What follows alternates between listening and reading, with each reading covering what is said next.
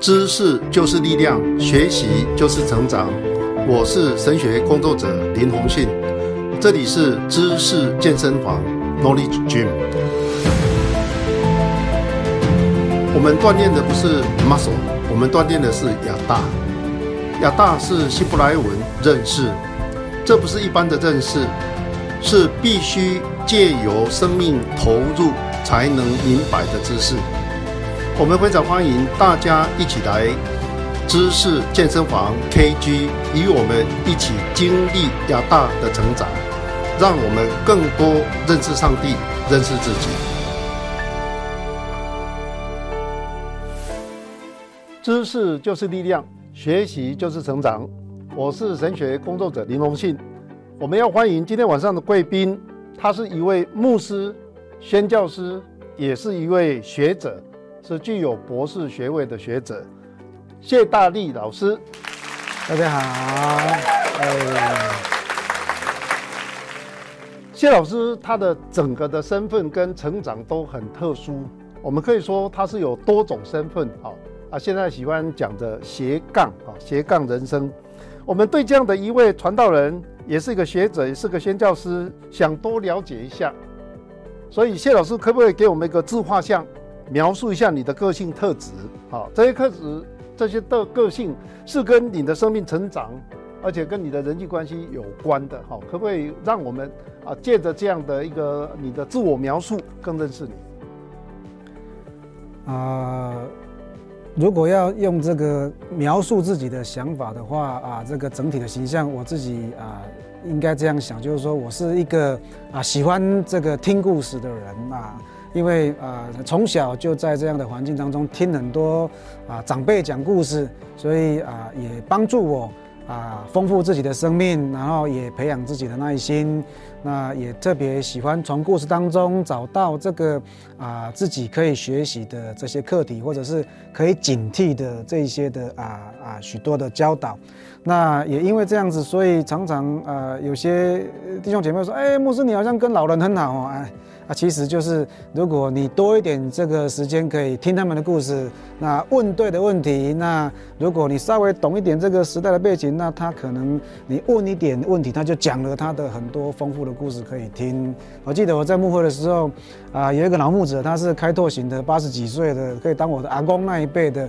那我们在这个晚堂礼拜已经我站了一个小时了，然后啊礼拜结束后，他也陪我。啊，我陪他站了两个小时。那八十多岁，他可以讲很多他的故事。那我已经站三个小时了，脚很酸。我说牧师，你不要做吗？他说不用不用，我以前足球队的，哇。所以有时候这个这个这个听故事哈，有时候是变成啊，可以听到很多这个人生的历练这样子是。我想我们听众观众一定会很好奇哈啊，你是怎么样能够让人家喜欢对你讲故事？啊，我自己是啊。呃，呃很深刻体验就是说，当我们的对话的这个话题可以啊问对的问题，然后我们也懂得去倾听，然后让他把故事讲完，那我们再进一步的可以啊接下去询问的时候。他应该就会感受到你是真诚想听啊，不是应付他，也不是好像只是这个啊，这个 say hello 一下就离开这样子。所以我想啊，人跟人是很很很很感性的动物，很敏感，所以呃，他知道你想听，他就会愿意再讲这样子。那这个会不会跟你的背景环境有关？哈，不论是家庭或者学校，不知道你在什么样的背景环境中长大，这些成长经验啊，造就了现在的你。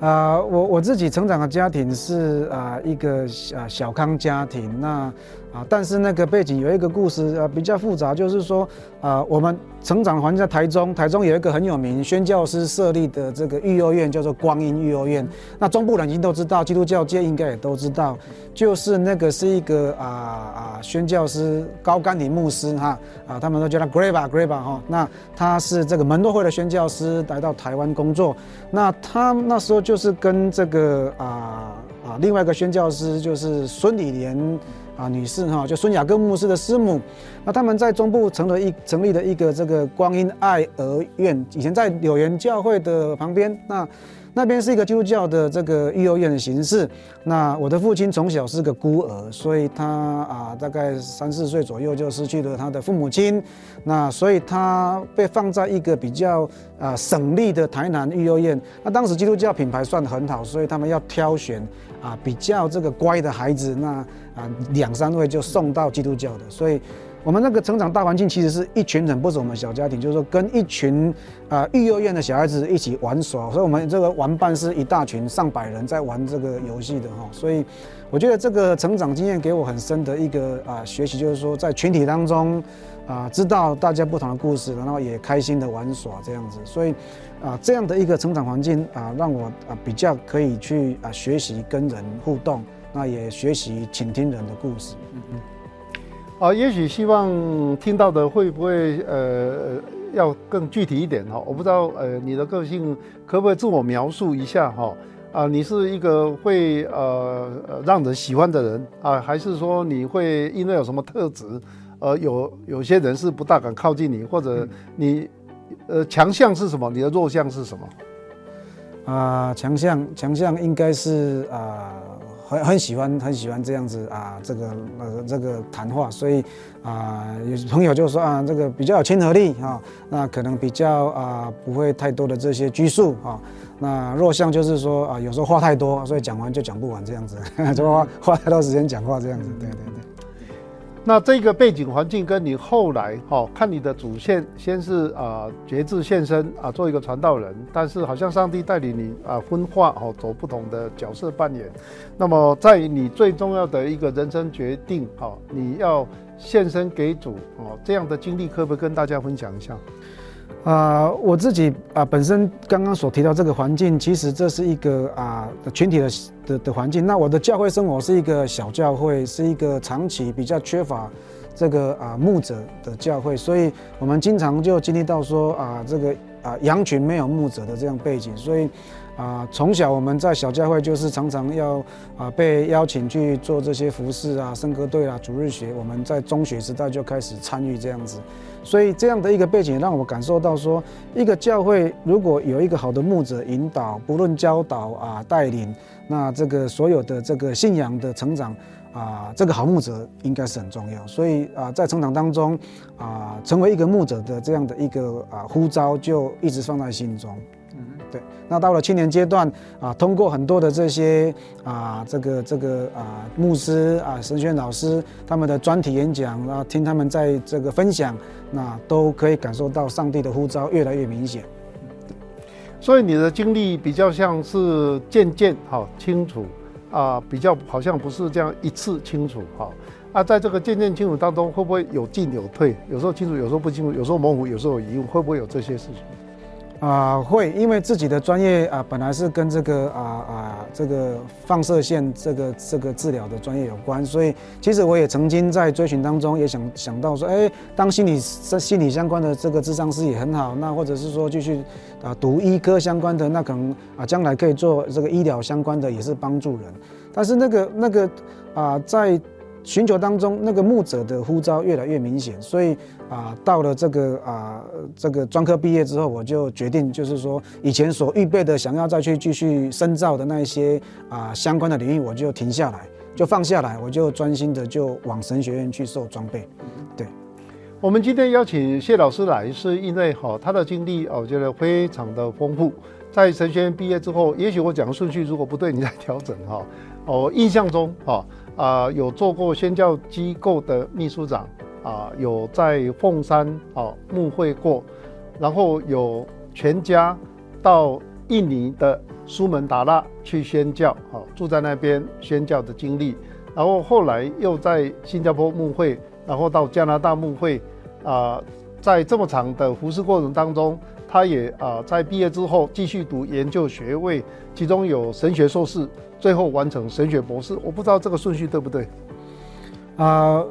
我我毕业后就是啊、被这个啊、呃、长老教会的总会这个差派制度就派到南部，所以我是台中人，然后到台北读神学，然后去南部牧养。那这个对我来讲啊，可以帮助我认识啊，至少台湾西部这边不同的这个文化背景。那啊，后来我就回来学校，牧会两年之后回来学校。啊，我就啊读这个啊神学硕士的课程，那也当时有这个神学生跟啊这个教会青年，我们就发现到说，这个非常重要的青年的觉醒运动当中，在神学院老师的这个帮助，那我们学生自己的自主，那也就开始的这个运动啊，一段时间之后发现到需要延续的话，需要设立一个机构。那我们就啊，许多的地方教会的这个弟兄姐妹支持，那我们就成立了一个台湾基督精兵协会。那主要一开始负担在做啊这个啊国内啊本地的青年的这个培育，所以我们从这个啊青年营会，然后发现到说下面还有高中国高中生，那上面还有这个工作青年，所以这个营会的这个战线就拉到这个中学生到这个社青工作青年这个层次。那所以。营会到一个程度，也发现到说，好像也需要引导年轻人去思想这个宣教的课题，不管是啊本地宣教也好，或者是海外宣教的接触。所以啊，神学院里面有不同的神学生来源，包括从马来西亚来的哈，从印尼来的牧者，那这些的背景就丰富了神学生有更多的接触。所以在神学院时代读书的时候，我就跟着学校的这个团契生活，我们就去到这个马来西亚短宣，那就发现到说哇，东南亚那边有很多的这个华人教会，他们很喜欢有讲福建，就是。我们讲的这个讲台语哈，讲台语，诶，这个这个这个布道队去到那边，可以对他们的啊乡亲啊分享这个福音信息，所以就发现到说，哦，原来这一块其实台湾有很多的参与的可能性，所以这个部分啊，让我在这个海外宣教就更多关注，所以精兵协会也开始在印尼苏门答腊岛。有跟那边的拆会合作，我们就开始做这个短宣。后来发现到说，短宣队有限，那还是要派童工去到当地。那后来我们啊，全家人在这个二零啊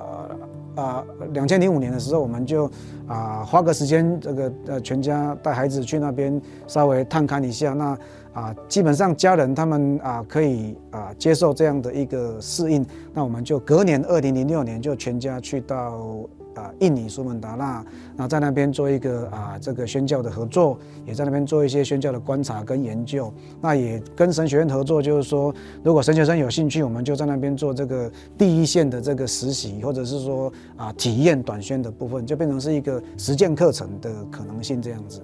所以啊，这些经历过后，后来啊，在新加坡那边的教牧说啊，其实我们新加坡。也非常缺乏这个华语的这个啊牧者跟讲方言的牧者，所以啊，印尼那边到一个段落结束之后，那新加坡那边的同工就邀请说，那可不可以来协助我们这样子？那我就啊在新加坡有一段时间，六年的时间在那边服侍，那也观察在那边有很活跃，新加坡教会有很活跃的这个宣教传统，包括很多的这个国际的差传机构都用新加坡做总部或者是亚洲区的分部。所以在那边不仅仅只是在这个新加坡长老大会的服饰，也可以接触到比较广的这些啊拆船机构。那到一个程度，我就跟教会讲说，啊，我的负担也继续要进修，所以就回来台湾神学院读这个神学博士课程。那刚好就是啊，北美环境当中，他们也有他们的需求。那温哥华那边，他们说啊，他们也期待说有这个海外经验的牧者去帮助他们的教会。所以后来啊，课程修完之后，那我就啊啊带着我的论文去那边继续做写作的工作。那教会也非常的啊乐意接收牧者可以做论文的研究，这样子。对啊，各位网上朋友，可能你听这么长的一个过程，好像不一定能够哈、哦、抓得到那个脉络。呃，其实我今天作为一个访问者，我同时也是啊跟谢牧师哈、哦、谢老师有相当长的啊生命的交集。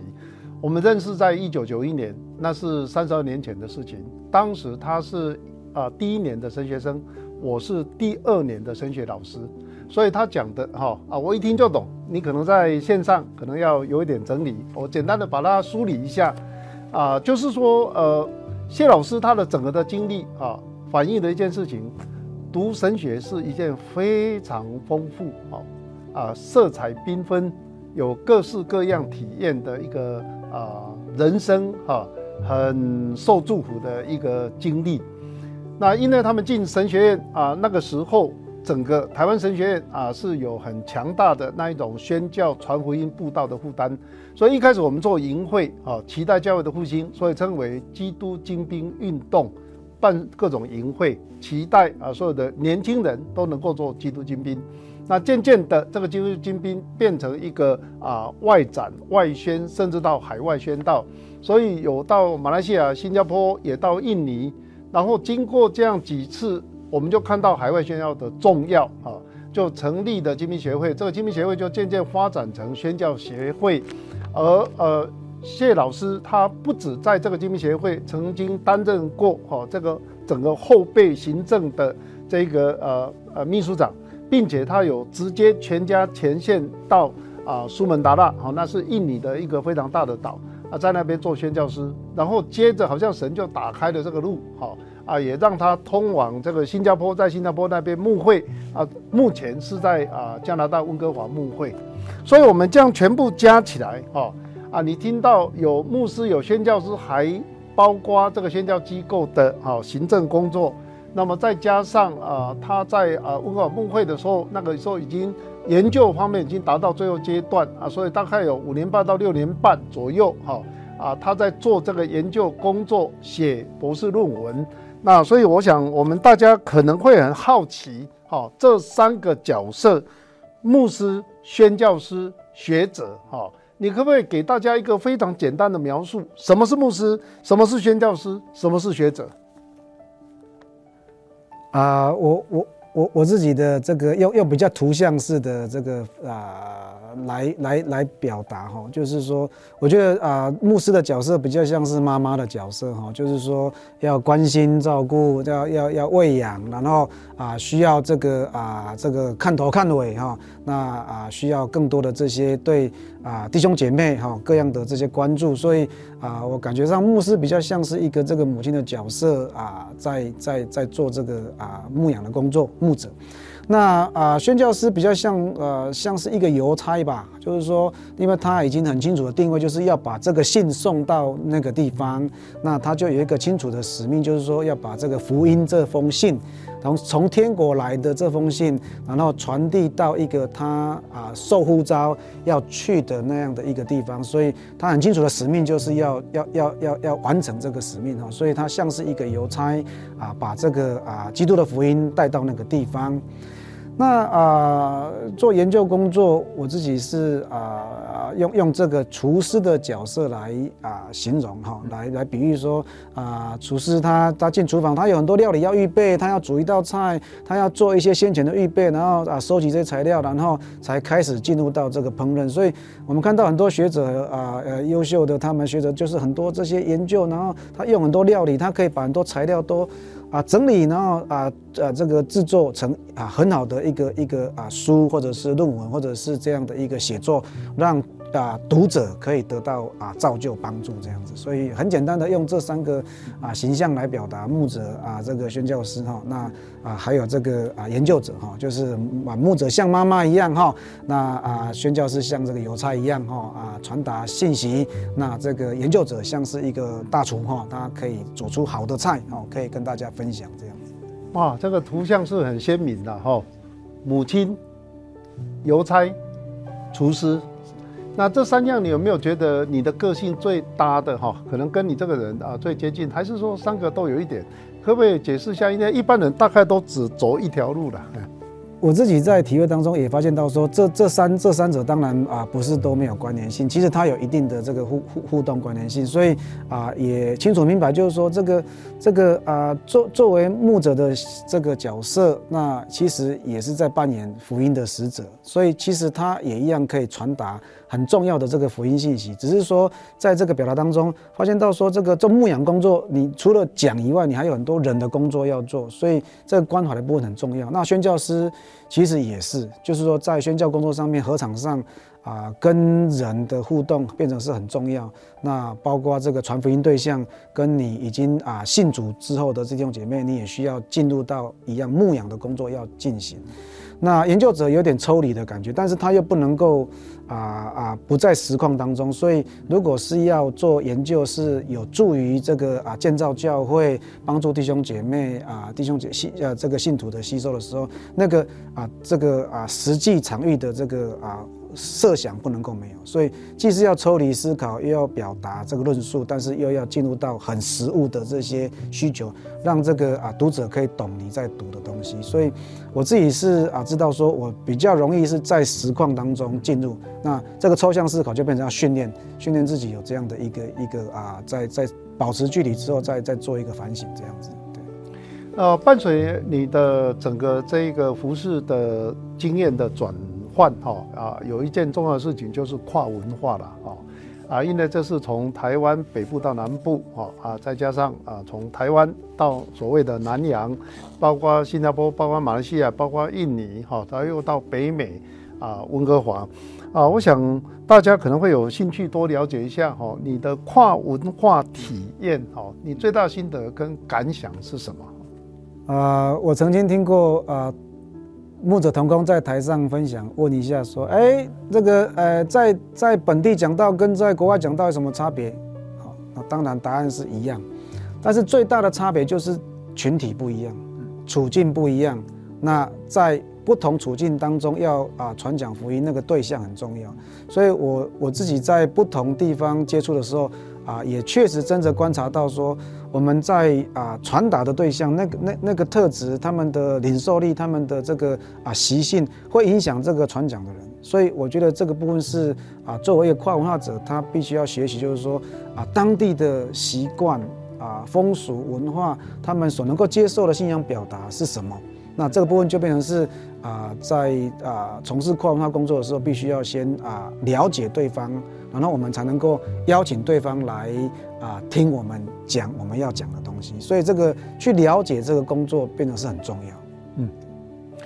啊，我想可能大家也会有兴趣哈，多了解一下。呃，印尼可能大家比较陌生，好，你可不可以在呃印尼的跨文化经验里面啊，找一件你印象最深刻的哈那个跨文化，不论是障碍或者克服的经过啊？另外，因为呃大家使用华语，哈啊，在新加坡或加拿大，你会遇到比如说加拿大的啊这个华人背景的，或者新加坡讲华语的哈，那你在呃第二种情况就是啊语言是相同。那你遇到的这个跨文化经验有什什么哪一件是让你呃呃印象特别特别深的？啊、呃，在印尼的时候，我想比较大的啊这个挑战就是他们的治安嘛，哈，就是说大家会比较不熟悉这个环境，然后啊会担心一些安全问题。那啊，我印象中很深刻，就是他们都有习惯收这个啊这个保护费哦，这个管理啊你的这个进出的安全哈，啊他们真的是要保护你啊，但是他要收钱，对不对哈？那以前都不太敢去，人家叫门都不敢开门哈。那啊，我们在印尼童工就告诉我们说，哎，哎，谢牧师啊，如果他们叫门的话，你不要冲出去哈，你让师母出去。我说，怎么可以啊？我是大男，我是我是我是大男生，怎么可以不去保护这个家庭哈？他说你不要出去，因为他们对男性哦比较会有攻击性。如果是姐妹的话，因为他们都有有有母亲有姐妹哈，那他们通常比较尊重女性哈，所以反而不会对女性哈啊这个比较这个啊啊不不礼貌的动作哈或者行为。哇，那那就那就给我一个印象很深刻，就是说哦，原来安全上哦，有些时候这个姐妹哈可能比弟兄有用途 这样子啊，所以啊，我觉得这个是啊，有时候晚上睡觉会被那个啊这个莫名其妙的声音哈，从天从从天上掉下来的石头吓到哈，那因为有人在作怪嘛哈，所以啊，甚至邻居都会告诉我们这个昨天哪一户人家哈，他们家被偷被抢哈。那这个都是会遇到，但是就是说，我们就尽量这个学习怎么样去啊安全范围里面让自己能够突破这个啊这个这个这个挑战哦，对，是，对，啊新这个比较喜乐的事情就是，或者说啊得到安慰就是说啊，其实有些挑战的时候。啊，发现到好，好像也也自己无能为力，也发现到说啊，如果这个孩子生病了哈，那各方面的状除了看医生以外，那也有担心啊，这个许多的啊恐惧会会发生哈，所以也是都学习在祷告当中依靠。那我觉得最大的这个啊安安慰是从上帝来那边的帮助哦，让我们啊学习胜过这些的挑战这样子。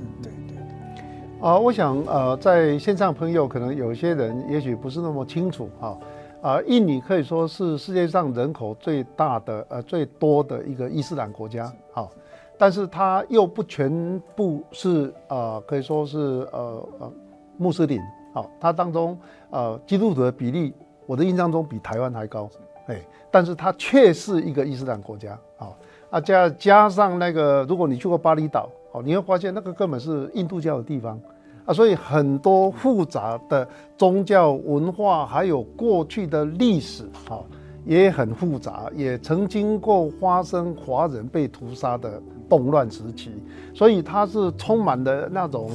啊创伤，哈，血泪挣扎，还有诸灵的竞争、宗教的竞赛，哈。是一个复杂的环境哈，你可不可以稍微解释一下？因为我觉得我们在台湾看到很多印尼来的移工，都觉得说啊，什么什么，好像他们的没有什么故事可以讲，他们故事比我们复杂多了。我我我们知道说，印尼的回教的这个人口比例相相当高哦，那啊几乎是全世界人口最高的地方哦。但是他们也清楚表达说，他们不是回教国家啦，因为他们的宪法哈保障五大宗教自由哈，班扎西啦。因为当初当初的这个开国元老，他们当中有基督徒，所以宪法有虽然这样定，所以他们勉强讲不是。伊斯兰国家，但是其实这个伊斯兰的这个啊信徒是最多啊，所以就变成是整个氛围都是啊被被这个伊斯兰的这个信徒啊这个环绕。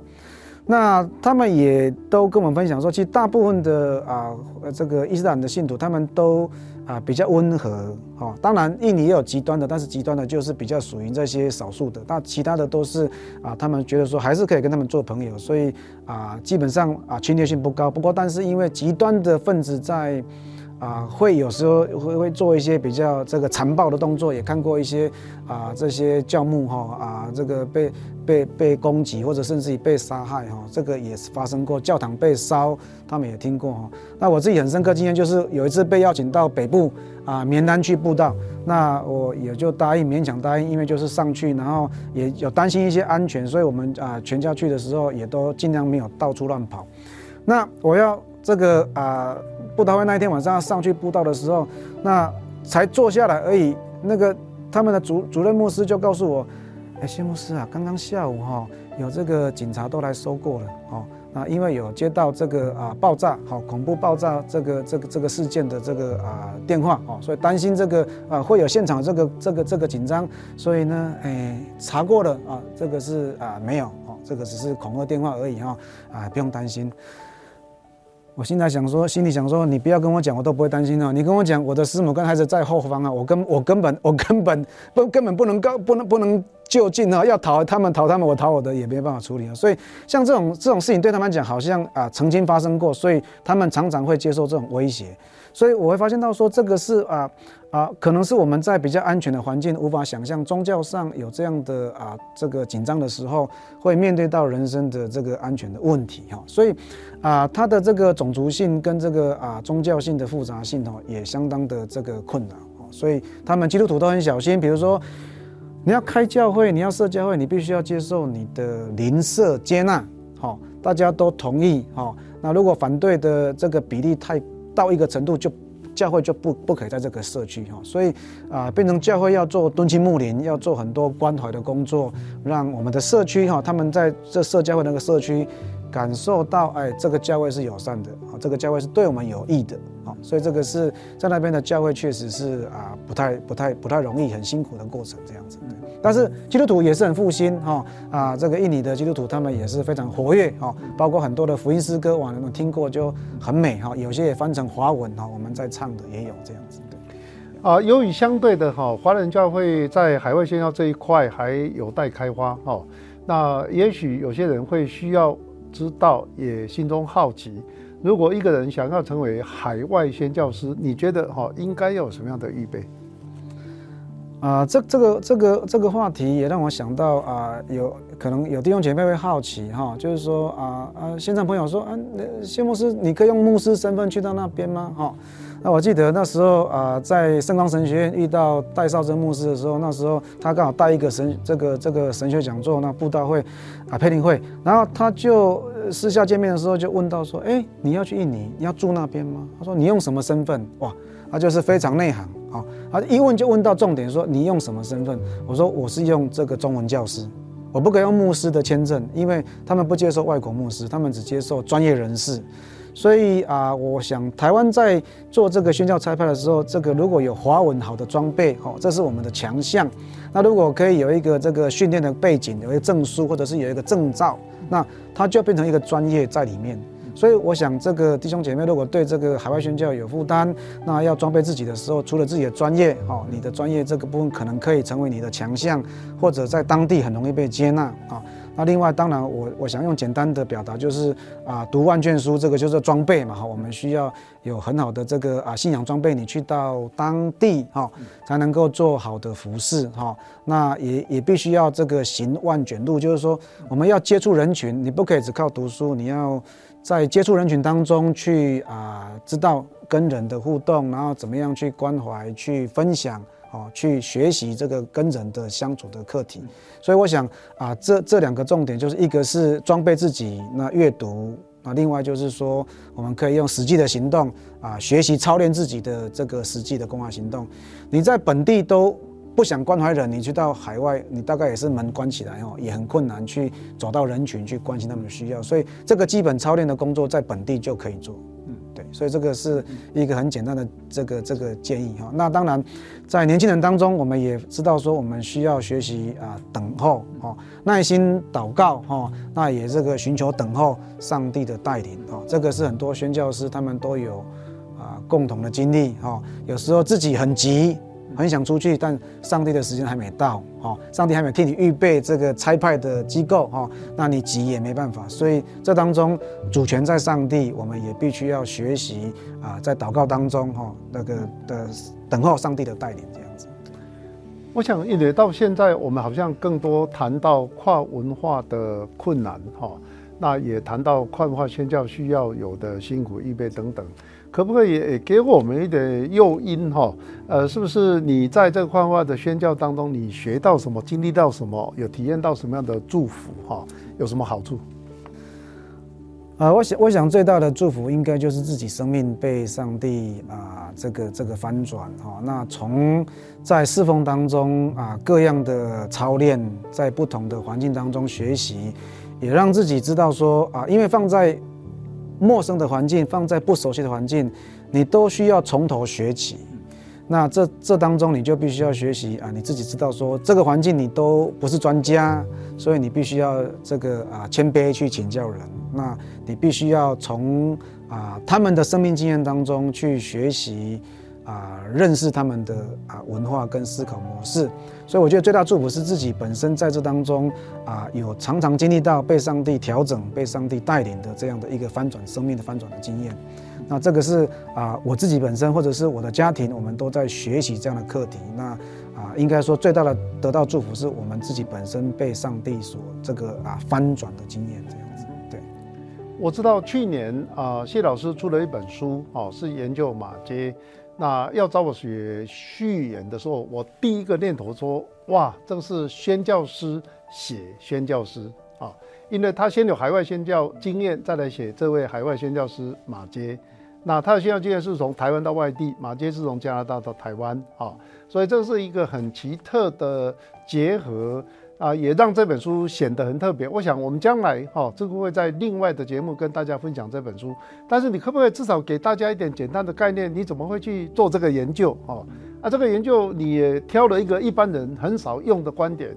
大家都知道。马杰是宣教师，但写他的时候都跳到别的地方去了哦。有人说啊，他是台湾那个呃西方呃医学的哦带带领者啊，他带给我们很多蔬菜种子啊，他啊替我们医治牙齿。有人说哦，他带来民主政治的可能性，他让我们见识到西方文明的丰富等等。哈，那为什么你会从宣教师这个角度？大家都知道他是宣教师，但是看他的时候又不用宣教师看他。那他因为是一个宣教士，说他看这个宣教士的时候，那个感受跟体验就特别深。当我在思考这个写作的题目的时候啊，也曾经想过其他的，因为包括这个其他宣教的这个可能性。那但是后来我自己聚焦在马街的原因，我想就是说啊，跟跟我要去这个加拿大服饰也有关系，就是我想这是我可以就近回去到加拿大长老教会那边啊，去去探讨或者思考这个这个宗派这个教会为什么会在那个时候去差派一个宣教师，所以。对我来讲，当我在做这个马偕研究的时候，我心中的问题是，到底是什么样的一个啊教会，或者教会系统，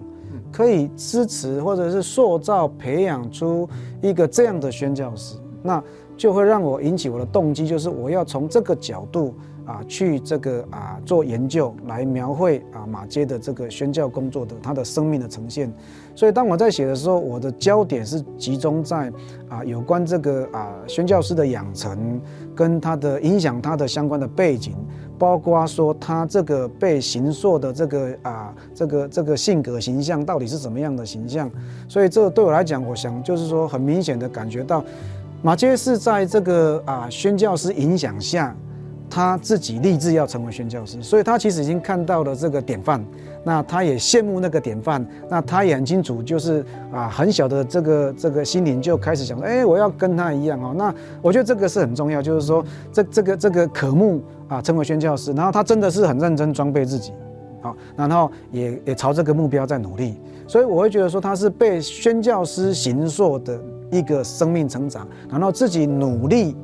好，要学习像宣教师的样子，那装备自己，然后真的在啊这个实践的场域当中，来到的这个台湾福尔摩沙，哦，那真的也让他啊很这个称职的扮演一个啊宣教师的角色啊，为这个土地跟人民付出许多。嗯，对，所以这是我在研究的起初有这样的一个啊期待，可以去寻找这一条啊这个根源这样子。好，我们都知道去年一呃是马街来台宣教一百五十周年，可以说是一百五十年前加拿大人马街来到台湾，成为基督福音的使者。啊，一百五十年后，也就在去年，啊，我们有一位啊台湾人啊到加拿大哦去写马街研究哦，那他同时也做一个宣教师啊，所以是宣教师写宣教师，而他们刚好前后的一种对照。我觉得非常神奇哈，啊，也是非常的美好。可不可以简单告诉大家这本书的书名哈，跟主要的内容？这本书在啊这个思考名字的时候，我是用一个比较宽广的思考模式啊，就是福尔摩沙信使。那就刚刚刚讲的那个。啊，宣教师的形象，我自己就认定就是比较用这个这个邮差哈、哦、送信的人来表达这样的一个概念，所以信使就是去传达这个信的这个特使啊啊这个大使，所以福尔摩沙信使的思考是啊比较宽广，说啊在这个土地上面啊曾经作为福音使者的这样的一个对象，那当然这个背后思考的是更广。啊，不只是马街，啊，包括所有的宣教士，包括所有的本地的传道人，基督徒都可以是信使。那后面有提到，就是说马街的这个啊啊是这个神学素描，哈，那这个变成是我的这个啊这个主轴，但是变成是在这个附体当中带出马街的主体这样子。嗯，啊，我想这本书哈的出现啊，刚好是也是宣教史的一种演变哈。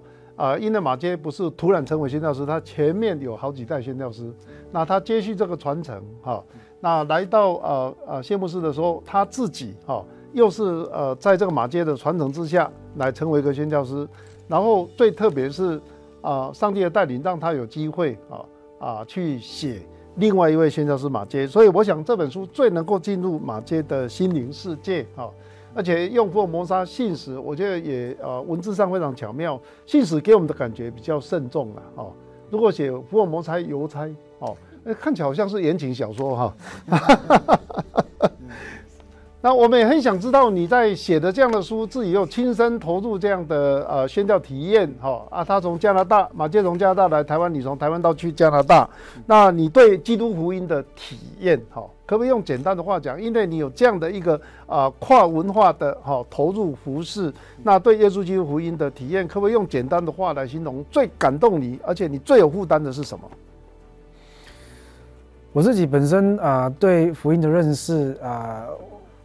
我想福音福音是主体。那我们都在这个啊、跟福音对遇的过程当中，我们啊遇见福音哈。那像电影讲的，让他当哈利遇到沙利哈。那当一个人遇到福音，那怎么样被福音感动，被福音翻转？所以啊，我自己本身深刻体验就是说，福福音改变我们个人，福音改变家庭，福音可以啊帮助一个族群，好帮助一个群体。那福音可以啊帮助这个这个整个国家，所以我想福音的这个力量是超越我们啊人所能够预设的。所以我们看见的很多这些啊宣教的故事，或者是啊个人生命改变的故事，我们都感受到说，原来福音不是我们可以掌握的，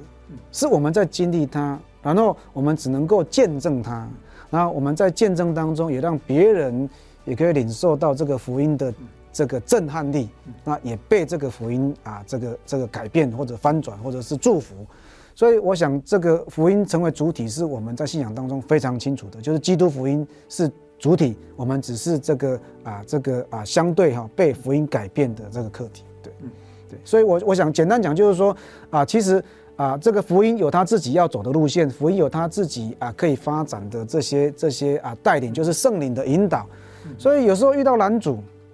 好，我们会发现到有时候拦阻，但是事实上啊，人的工作会受到拦阻，但是其实福音它依然有圣灵的带领，它会自己突破这个拦阻，它会继续前进。所以一代一代的传承下去，我们看见福音到现在这么长久几千年来的这个这个这传承下来，原来我们都在见证这个福音对我们人的祝福。嗯嗯，啊，我记得有些西方。呃的宣教师，他们到啊非西方地区去传福音几十年啊，然后回到他们的呃西方国家，啊，他们的经历会呃觉得很特别，因为他们呃离开自己的呃家乡的时候，自己的呃整个的文化背景，整个的啊氛围都是基督教的啊，啊，他们到异教地区或者到对基督福音陌生的地区去传，很辛苦，几十年以后那。他们呃开始经历那边也可以有教会来出现，那边有基督徒开始有基督文化的种子慢慢的在生长。但是几十年后，他们回到自己的家乡的时候，发现又又到地异教地区，也就是在他们离开这个西方国家的时候，西方国家这边又演变了，也开始不那么基督教的，开始多元化，开始各式各样的不同的世界价值观不断的渗入。好，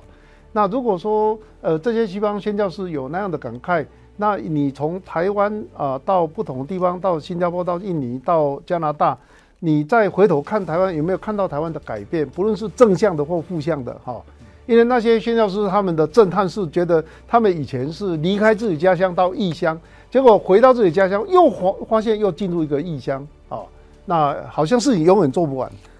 呃，我我自己的呃体验跟观察，就是我我想台湾在啊这些年来，我们教会整体啊大家都非常的这个认真投入在这个福音事工。那我自己也感受到，特别现在在北美也发现到说，我们有我们这个所面对的限制跟处境的这个这个挑战，所以感觉上在台湾这边的这个啊教会整体的发展啊是非常正向的。也让人感觉到这是一种算是很振奋，就是说大家都一起努力在啊建造上帝的教会，也兴旺了许多的福音的事工。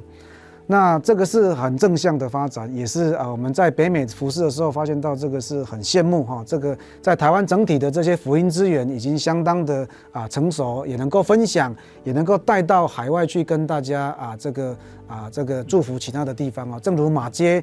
啊，当时他们所期待说，台湾教会在一个啊程度上能够自立自养过后，你应该可以啊开始关注到其他这个啊海外的地方的需求哈。所以我看台湾现在的整体发展已经到了可以啊更成熟的，就是已经发展到成熟，可以去更多的付出啊我们所拥有的这些信仰的这些宝贵的资产遗产啊，那可以啊分享到海外更多的地方，让人领受。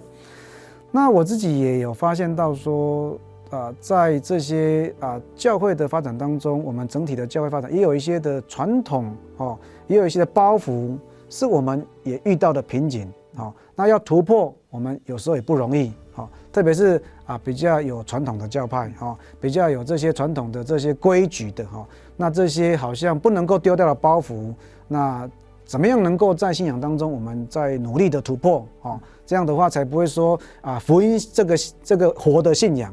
被一个死的传统，好，那这个这个绑住的或者是啊包围住的，那不能够啊这个扩展。这个是我想，这个是我们人形成的一种的啊这个这个传统造成的包袱。嗯，我觉得我们在谈这个跨文化哈，这个非常重要，就是因为人都是一样，但在不同地区、不同时代有不同发展。所以，我们如果回顾马街那个时代，马街很伟大，没有错。但是当时整个哈支持马街的教会，我们不要低估了，那是整个群体性的信仰力量，哈，能够把马街这样的人才培育出来，然后支持他，送他到台湾。当时在传福音的过程是非常的辛苦，啊，但是现在的加拿大还是这个样子吗？好。那现在加拿大，因为你在加拿大，在温哥华，如果以温哥华做一个取样，你所看到的基督教在加拿大还有这么大的影响力，还是说它有变的形态，或者他们是什么样的情况？所以如果说马街回到加拿大，大概又会怎么样？好，啊，我问这个问题是，其实是不断的，我们看别人来认识自己。好，啊，加拿大会改变，变好变坏，我们也会改变，可能会变好变坏。呃，刚刚刚刚主持人这个啊、呃、提的问题，我我就想到，其实马杰那个时候也有遇到困难，嗯、也不尽然教会都非常支持。马杰曾经在他的这个啊、呃、这个记录当中曾经提过，就是说他很感慨的跟教会分享说，我们教会把大量资源投注在建堂，建造华丽的建筑物。他说我们的教会，哦，是会会面对到是一个死的状态。好，这是一个啊，往这边去变成是一个会是一种一种这个邪恶的力量在影响。好，那他这样讲的意思不是说啊，这个这个建筑这个建筑不好，哦，教堂建筑不好，只是说他说这个不够平衡。好，大量资金放在这个啊建建华丽的教堂，可是海外宣教的资金资源相对是不足。好，所以他有一种迫切感，就是说在第一线的这些啊宣教师相当需要资源的时候，哈，大家还是会有这些啊这个这个这个啊投注的限制哈，或甚至于不关怀，或者是漠不关心，所以他当时也有讲这么重的话哈。那当然，确实有很多的资源有有有有参与，那来到这个台湾这个地方，帮助北台湾建立很多教会。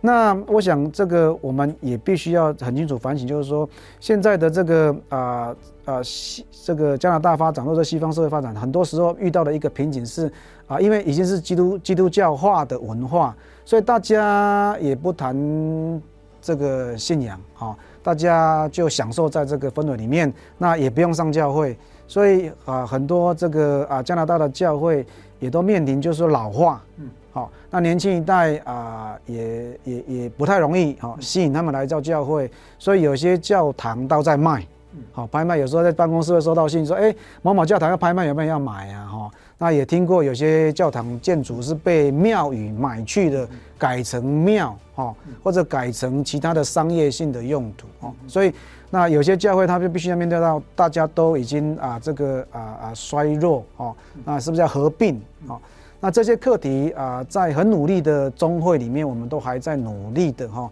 就是看怎么样可以让教会有更好的发展哈。但是现实面就是说，会遇到了这些的困境啊。所以啊，整体性来讲，就是说不像啊以前的那个时代啊那么的活跃啊。但是现在啊，有很多爱主的这个教牧跟弟兄姐妹，他们也很热心的，很期待教会。再重新经历到那个复兴哈，像我侍奉的那个啊，这个温哥华台湾基督长教会，我们用的教堂是这个西人的教堂哈，那个教堂可以容纳八百人，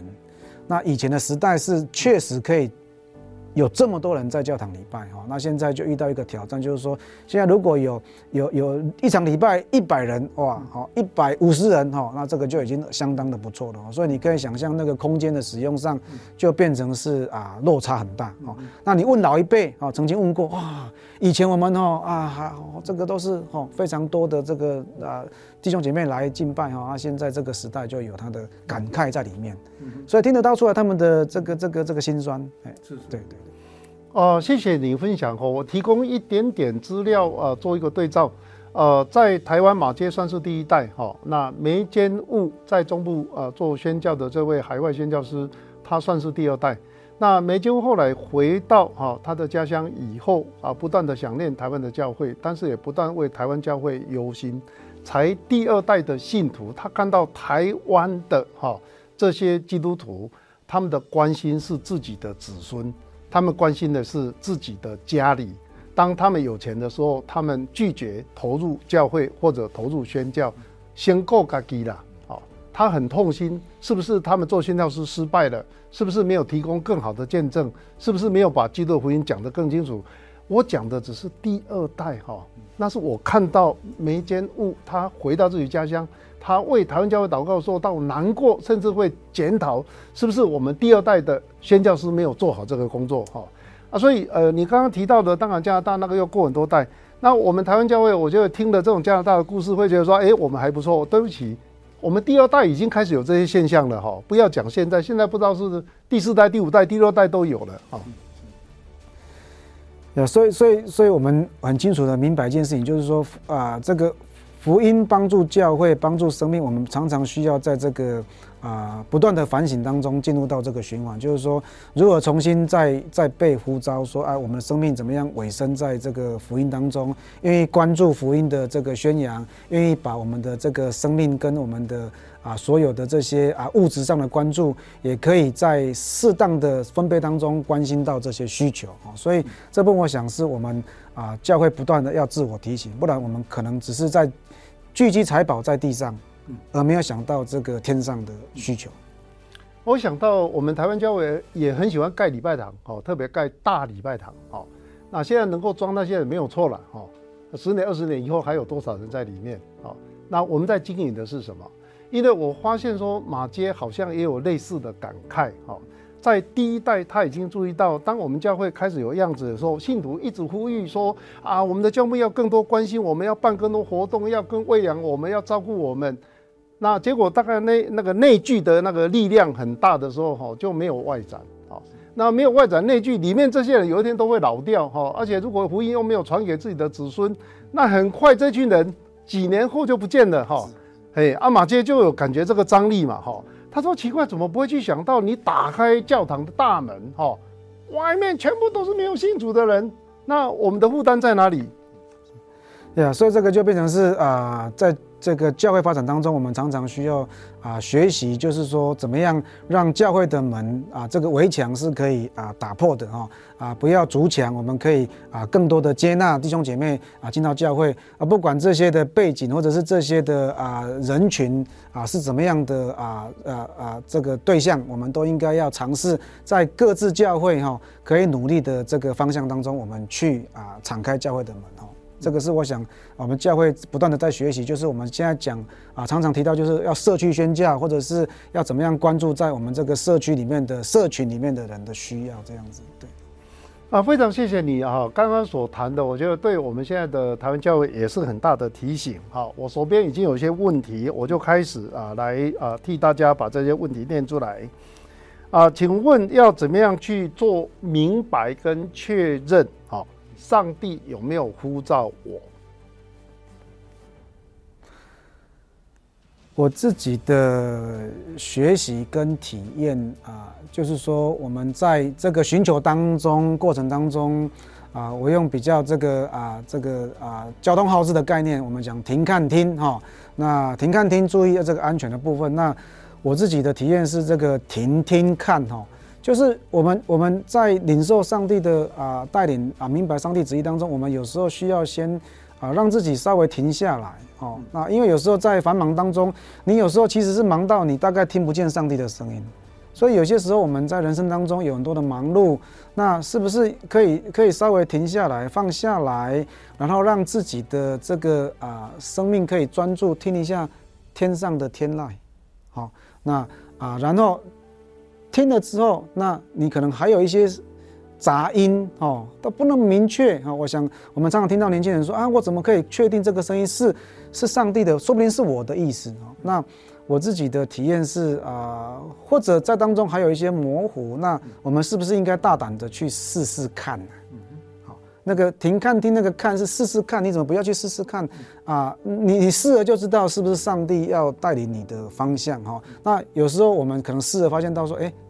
好像好像也不是嘛。好，那啊、也没有关系啊，就是至少我勇敢的试了哈，那发现到说这个尝试其实这个是我的好意思，不是上帝的意思，那我们再就修正，哦，重新寻找上帝到底怎么样带领你。所以在当中，我们有时候啊、只是停留在啊、呃、这个寻求啊、呃、这个祷告，好像一直没有勇气跨出，那这样也是很可惜哦，不没没有办法去尝试经验到上帝所预备这个丰富的这个前面的道路，那你必须要冒险。好，那用用这个摩西过红海的经验，我很喜欢一个一个一个作者的诠释说，啊、呃，这个摩西过红海的时候，他什么时候知道地是干的？嗯，好，那或许这个也没有答案，可能要问这个就业学者哈。呃，这个红海的地什么时候是干的？让摩西可以安心的踏上去，那不会陷入，那后面还有一大群，好，这个这个这个啊、呃、大军要经过，那个地有办法承受吗？哦。那那个作者就提到说，这个这个摩西经历到上帝的这个带领，是用他信心的步伐。当他踏上去的每一步，踏上去的那一刻，地就干了，因为地干的是上帝的带领。啊，我喜欢我我很喜欢这样的一个一一个一个表达方式，就是说我们要勇敢的试，才知道到底这个路是不是上帝为你开的。好，所以我想在这个啊明白上帝的这个心意当中，这方面这个听听看是我自己很深刻的体会。这样子，嗯哼。第二个问题，有人问说啊，我想当一个传道人，但是我的父母、我的家人都不赞成。好，那请问我应该怎么办？那这个是相当不容易的，相当不容易的一个过程哈。啊、我朋友当中也有这样的一个经历哈。那特别是在这个信仰当中啊，呃，这个这个长辈哈有不同的意见，那我们如何可以啊做啊适当的沟通？哈，那也在表达当中很清楚的、坚定的，让他们知道你这个不是啊，好像在儿戏一样哈啊，只是说说罢了哈。那当然，可能父母亲很多时候，如果父母亲是基督徒哈，那他可能是不舍啊啊，知道或者传道人会受苦哈啊，会有很多的挑战哦，甚至你都要去海外宣教也不容易哦。这当中啊，我自己是学习，就是说，可能要让我们的长辈知道我们所做的决定跟我们啊有关的这个比较周详的啊安排或者规划是什么，让他们多一点了解，或者他们可以释怀啊。那如果对于父母亲是那种啊、呃，没有信主的信仰不同的，哇，这个挑战当然更大哈。所以啊、呃，有些童工他们的经验，我们就会发现到说，啊、呃，还是比较需要啊、呃，让父母亲知道说，这个信仰对他来讲是生命，哦，是认真的。那虽然啊、呃，这个啊、呃，孝顺很重要，好，听父母亲的话，好，周杰伦唱的歌嘛，要听妈妈的话，哈，听妈妈的话很重要。但是呢，呃，听上帝的话。哦，听天父的话更重要。哦，那讲起来容易啦，这当中有时候是家庭革命，哦，有时候是来来回回好几回。所以我想就是耐心的跟家人沟通啊，或许我们可以得到家人的谅解。哦，那没有办法全部支持，那至少谅解。那如果可以谅解走到支持，哦，那至少我们在服饰当中比较不会有重担。是。第三个问题啊，我想我们的时间大概只能到这里。呃，有个年轻人问说。我可以理解，当个传道人要付出很多代价，哈，要认真预备，可能要面对受苦等等。可不可以告诉我，做一个传道人，哈，你最大的喜乐、荣耀，或者你得到什么？哈，正面来讲，你到底得到什么？嗯，啊，我的我的年轻人跟我讲说，啊，谢牧师啊，哇，我们在新加坡这边呢，我们大学毕业就可以领到三千块，传道人才两千块。啊、呃，这样讲是非常的现实，但是这确实是年轻人他们的问题哈。那他们也知道传道人是辛苦的哈。那我自己本身觉得是，啊、呃，在服饰当中最大的回馈哦，最大的这个报偿哦，我想应该是啊、呃，对呃在期待见到主面的时候哦，那主对我们的肯定哦，你所投入的是他所喜悦的哦，你所投入的是他。为你预备的，好，那不是你自己，好像这个自己走自己的路，偏行己路哈，是走在正确的道路上面。那当然，在服事当中，会有从人那里得到的这个正面的啊回应，就是看见他们的生命成长，看见他们生命被上帝改变，看见他们的家庭啊有上帝的祝福哈。我想作为传道人，这是大概是最大的最大的喜乐。啊，谢老师，我想我们今天呃的访谈啊，还有的所有的对话哈啊，你如果做一个总结，可不可以给我们用一分钟哈讲一下，你有没有什么啊没有讲完的，或者你要做一个结论哈，你要呼吁什么？一分钟六十秒。我们得救哦，在乎归回安息哦啊，我们得力在乎平静安稳。好，那我想这是人生道路当中我还在学习。好，我不敢说我已经啊得着了，已经操练好了。不断的学习这个课题，哦，怎么样可以在啊平静哦这个归回安息当中，可以更多的啊学习跟随主的脚步啊，各位呃网上进来的朋友啊，我们呃已经接近尾声啊，非常谢谢你的观看。敬畏耶和华是智慧的开端，认识至圣者便是聪明。原来圣经告诉我们，那真正哈呃的真理的认识是来自敬畏。就是亚大，也就是那个真正的智慧聪明。祝我们大家的亚大都大大成长。